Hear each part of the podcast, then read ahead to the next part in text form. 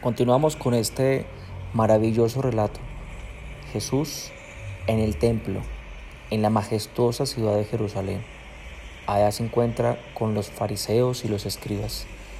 Ellos ya no tenían nada más que preguntarle a Jesús, pero Jesús tenía unos asuntos pendientes que tratar con ellos. Estamos estudiando Mateo 23. Te saludo.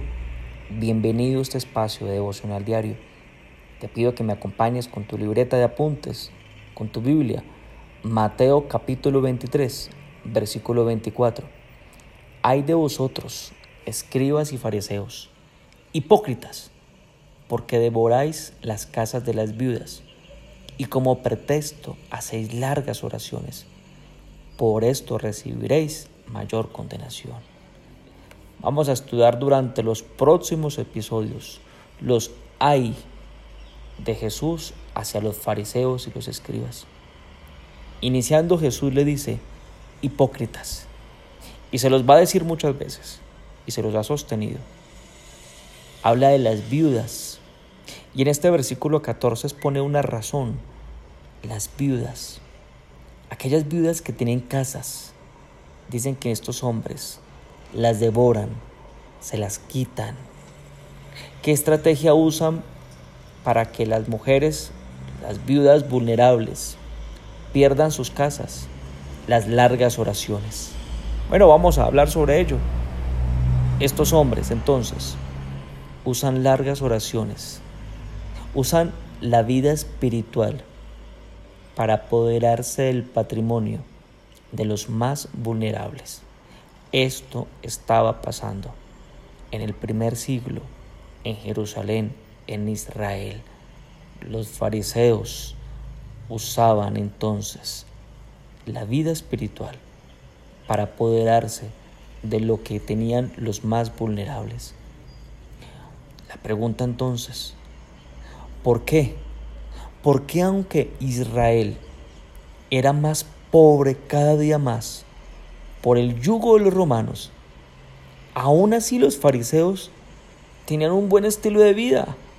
¿Por qué? Pues aquí tenemos la respuesta. Estos hombres usaban la fe para devorar a los más vulnerables.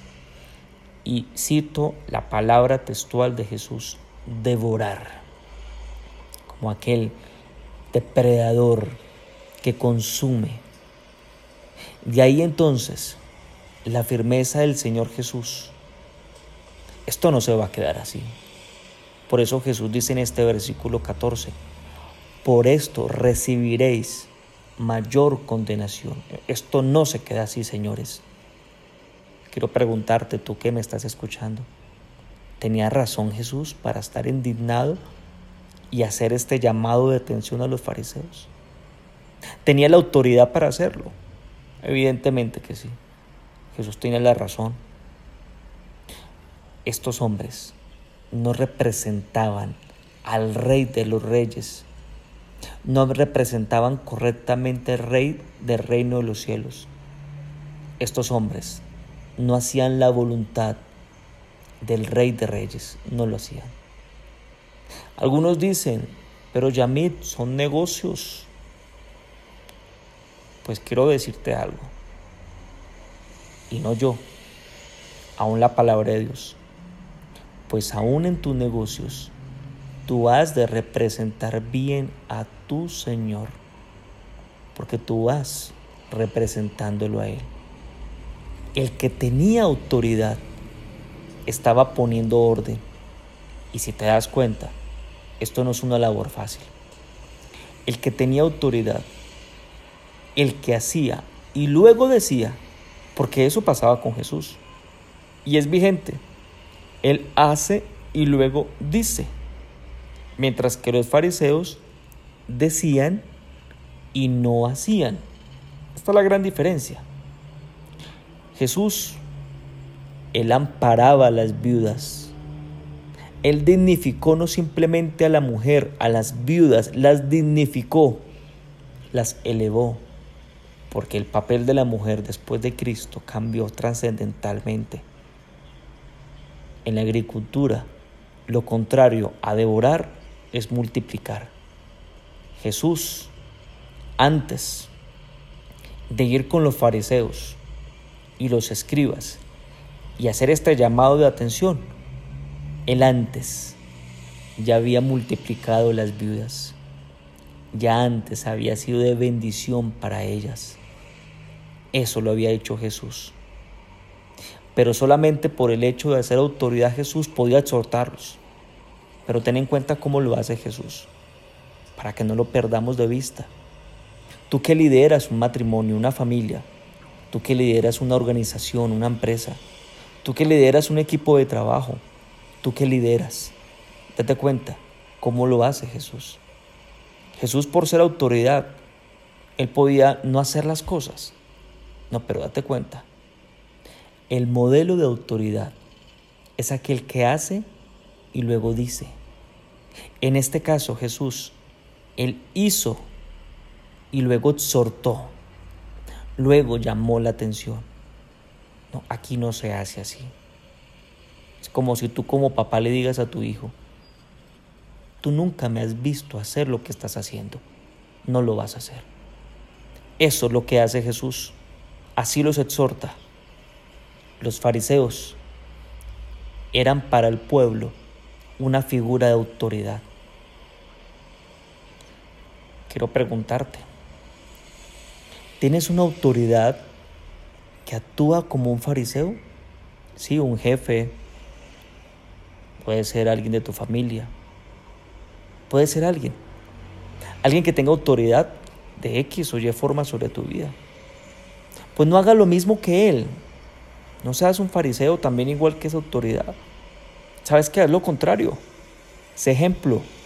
Sé congruente. Sé incorruptible. Que ellos lo hagan, ese es problema de ellos, pero a ti no te corresponde. Algún día Dios te pondrá como autoridad tal vez hasta de Él o de ellos mismos. Y cuando tú lo estés, podrás ordenar y dar orden. Pero no ordenarás simplemente porque eres autoridad.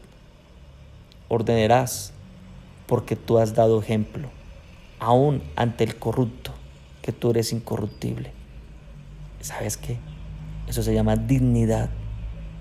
Que te puedan ver el más corrupto y decir, yo no te pude corromper a ti. Eso se llama ejemplo. Eso le da valor a tu vida como varón. Es muy fácil entonces criticar a los otros. Es muy fácil decir, mire el fariseo, señalarlo con un dedo. Es muy fácil criticar las autoridades que hacen las cosas mal. Pero a ti ni a mí me compete eso. ¿Sabes qué nos compete? Representar al rey. Nos compete hacer la voluntad del rey. Nos compete porque somos sus siervos. No te preocupes. Jesús dijo, eso no se quedará así. Ay de vosotros. Recibiréis mayor condenación. Con esto en mente finalizamos. Pero antes de orar quiero hacerte una invitación este miércoles 17 de agosto, 9 de la noche, de manera virtual, tendré una conferencia especialmente diseñada para ti. No simplemente para ti, para el que nos quiera acompañar. Tú nos puedes invitar. Lo mejor de Dios es para ti, así se llama la conferencia. Lo mejor de Dios es para ti. Esta conferencia nos va a desafiar, nos va a llevar a pensar y a visionar cómo piensa Dios para con nosotros. Y lo importante que es que tu corazón le crea a Él. Este miércoles 17 de agosto, 9 de la noche, te pondré la liga para que te puedas conectar este miércoles a las 9 de la noche. Con esto en mente, acompáñame y hagamos una oración delante de Dios en esta mañana. Gracias Padre por la oportunidad que tú nos das de compartir este tiempo y este momento junto a ti. Gracias, porque sé que tengo alguien que me defiende, pero también tengo alguien que me enseña a ser autoridad. Qué dignidad tan grande tú le das a nuestras vidas. Y eso alegra mi corazón, que tú le des dignidad al entender lo valioso que es mi vida en tus manos. Eso alegra mi corazón. Eso alegra mi interior entenderlo. Entender que yo soy tenido en cuenta por ti para que tú me enseñes tantas cosas. Entender que no soy igual a los demás. Soy tu siervo para representarte a ti. Porque el que te representa a ti no es de carga, es de bendición. El que te representa a ti no devora, multiplica. El que te representa a ti hace tu voluntad. Es de ejemplo constante. Gracias por este tiempo. Te pido ahora tu bendición. Que la bendición de Dios esté sobre tu vida. En el nombre de Jesús. Amén y amén.